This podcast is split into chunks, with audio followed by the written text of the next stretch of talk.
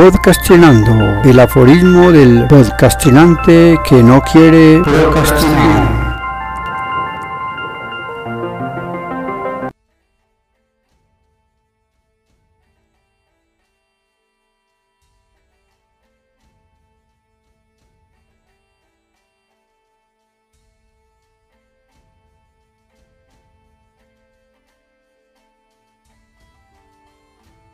Aforismo número 6 de la tercera temporada. Deux ex machina. Cada que cuento, hago ofrenda y oración al Creador del universo. Ciencia y fe, cero y uno. Deux ex machina se refiere al recurso narrativo en el que las cosas suceden por arte y gracia del Espíritu Santo si yo fuera a escribir un ejemplo de ese sustantivo, porque al final es un sustantivo, aunque abstracto, pues la salvación viene del personaje que no se sabe de dónde. De manera que el ejemplo podría ser en la diáspora venezolana por el páramo de Berlín, ubicado entre el complejo páramo de jurisdicción de Santurbán, Berlín, en los departamentos de Santander y Norte de Santander, con una extensión aproximada de 142.000 hectáreas, entre los 2.800 y 4.290 metros sobre el nivel del mar, deambula desde más de hace dos días Leonardo Martínez, de 26 años, con su hijo de brazos, José Martínez Lugo, de dos años por segunda vez. La primera tuvo que devolverse debido a que por el frío le dio hipotermia, despertándolo a punto de cachetadas y poniéndole su propia ropa. Agradece que un conductor de camión lo vio desesperado, sacudiendo al niño, y lo auxilió metiéndolos en la cabina para, con la calefacción, devolverle la vida. Ese camión fue la salvación de esta historia. Resultó de la nada y ofreció ayuda incondicional para devolverle la vida a la pobre criaturita desamparada y desvalida. Hasta aquí la explicación literaria del concepto que originó el aforismo. Sin embargo, la propuesta del aforismo es muy otra. Habla de un Dios que no es de este mundo, sino que viene de una máquina a darle vuelta al mundo que ha creado. La siguiente historia explica ese propósito. Deux ex machina el texto que voy a transcribir a continuación puede causar escosor en algunas personas. Sin embargo, me niego a aceptar que por consideraciones absurdas deje de plantear la situación que se me presentó por increíble que parezca. El asunto es que el concepto griego deus ex machina se me antoja poco advenedizo, pues en realidad eso que utilizaban los griegos en sus representaciones teatrales para divinizar sus obras no es otra cosa que la ilustración de lo que posteriormente sería como una teoría poco salida de los cabellos. Tengo arraigada en mí la fe de los cristianos, y no sé si alguna vez comenté la situación que me pasó en la época de mi infancia, en la que debía salir al patio, esos patios bogotanos de casas grandes en las que ese lugar era verdaderamente un amplio espacio descubierto y se podía contemplar el cielo sin la presencia de lámparas artificiales que irrumpieran en tan magníficas constelaciones en caso de que uno tuviera el tiempo necesario para deleitarse en esas magnificencias. Pero, como les venía contando, esa mañana me correspondía la tarea de moler el maíz para que mi hermana hiciera las arepas del desayuno. La verdad es que, pese a que vivíamos en Bogotá, conservábamos las sanas costumbres paisas. No sé si ya les dije que todos nuestros ancestros provenían de tierras caldenses, o mejor dicho, paisas desde su naturaleza más pura, y la arepa no era la excepción a la hora del desayuno. De modo que esa mañana, muy a las cuatro de la madrugada, salí, como de costumbre, esto ya lo había dicho antes, pero no sobra contextualizarlos dentro del suceso que pretendo compartirles. La penumbra de salir de la luz del pasillo, cerrar la puerta y quedar sin luz artificial te deja obnubilado, de modo que necesitas acostumbrar un poco tus ojos para volverte a ubicar dentro de la nueva oscuridad que se abre desde ese cielo de negritud mortecina. Pero, una vez acostumbrados los ojos, algo plateado, como un tabaco metálico, Se materializó no muy lejos por los lados de las once. Podía ver incluso el reflejo de la luna en la parte metálica del aparato. Es más, estoy seguro de que si alguien se hubiera asomado por allí, hubiera podido reconocerlo. Pero no fue así. El susto me invadió, de manera que comencé a ejecutar la tarea de llenar la tolva y comenzar a girar la palanca del molino, consciente de que estaba siendo observado por una entidad extraña, que había conservado su posición estática desde el momento en que noté su presencia en la atmósfera oxigenada. Dos veces disimuladas le contemplé y ahí estaba.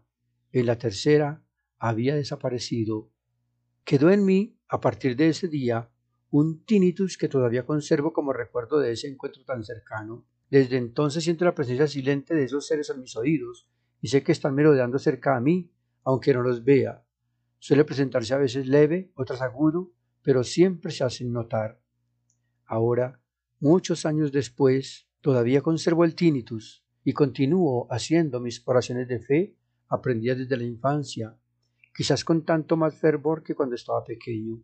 Mis problemas, que no son diferentes a los de muchas personas, con su humanidad presente en esa tierra de chacales, donde el más grande se come el más chico sin misericordia alguna, y todos son solucionables. Sin embargo, y esto lo digo con cierto recelo, pues no es fácil compartir una información que quizás me ponga en problemas con no sé qué entidad del Estado por no compartir información científica que, para ellos, solo para ellos, podría salvar el mundo. La verdad es que el concepto salvar el mundo, entre comillas, está bastante tarareado como para creérselo de buenas a primeras, menos cuando viene de una entidad estatal. La ambición por el conocimiento y ser dueño de él les ha vuelto la cabeza de revés, creyendo que, por tener cierta información, les hace dueños del mundo.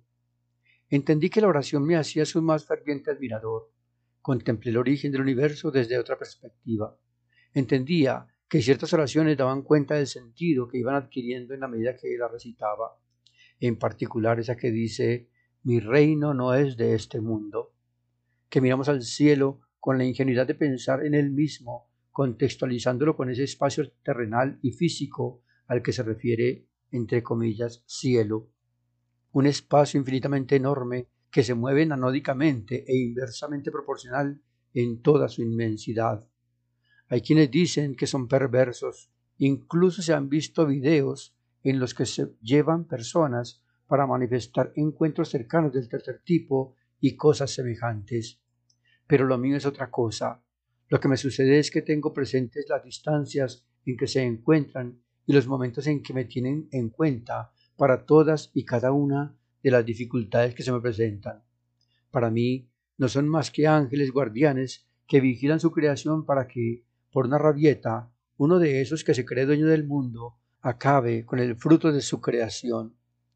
Esa noche, noche de la anticipación a su participación e intervención en lo que yo, dentro de mis oraciones, había pedido, rogado y suplicado, se cumplió lo que yo considero el más grande de los milagros.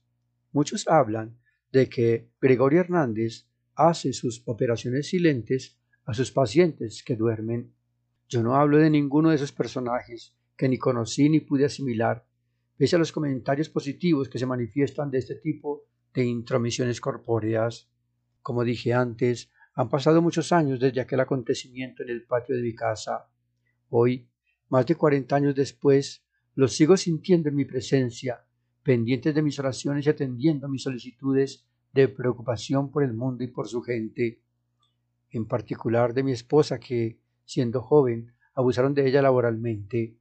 Tenía que agacharse constantemente para recoger semillas del sorgo para alimentar las gallinas de la familia. El pago que recibía era uno que otro animal de los que se engordaban en la familia. Hoy sus riñones le cobraron factura y el dolor es insoportable. Por eso la puse en mis oraciones. Le puse alma, vida y corazón a esos seres maravillosos que me han acompañado toda mi vida, con los nombres reales con los que los conocí. No hay nada raro en ellos son los mismos personajes que me han estado acompañando durante todo ese tiempo y no por ello les voy a decir de otra manera. El punto es que esa noche, después de dejarme llevar por el ámbito silente de mi oración fervorosa, me quedé inmóvil. A través de la puerta, que estaba cerrada, pasó una haz de luz azulada. Se dividió buscando entre la oscuridad, tanteando en el aire por la presencia de algo o alguien. Ella no estaba al tanto del asunto. Yacía dormida de lado, para descansar en el aire, el lado del riñón que no le dejaba apoyarse sobre sí mismo. De modo que estos se posaron allí. Yo, inmóvil, contemplaba su búsqueda del punto en el que iba iluminando hasta acomodarse exactamente en el sitio que, inconsciente de la situación que se le estaba presentando, yacía plácidamente dormida. No era un cuerpo físico, no era un rayo, eran tres apéndices de algo que no quiso hacer presencia física en el cuarto. Manipulaba los haces de tal manera que los tres se juntaron sobre el punto del dolor. Al converger, hubo un pequeño círculo azul que iluminó un poco más a través de la pijama. Hizo un movimiento brusco y desapareció con una velocidad que yo diría más rápida que la luz. Froté mis ojos a ver si estaba soñando o quizás no había terminado de despertar. Sin embargo, todo estaba normal. Mi esposa seguía de espaldas a mí y yo, acostado boca arriba, como si hubiera despertado de una pesadilla. Con mucha cautela, posé mi mano sobre la parte donde se habían encontrado los haces de luz y la sentí un poco caliente, no más alta de la temperatura normal de un cuerpo que se encuentra en reposo, pero liberando energía para controlar su temperatura. Di muchas vueltas en la cama esa noche, no sabía cómo despertaría a mi esposa después de tanta somnolencia.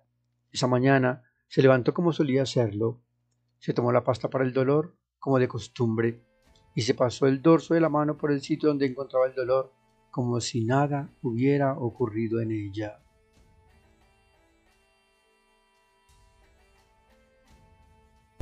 Hasta aquí, podcastinando el aforismo del podcastinante que no quiere procrastinar.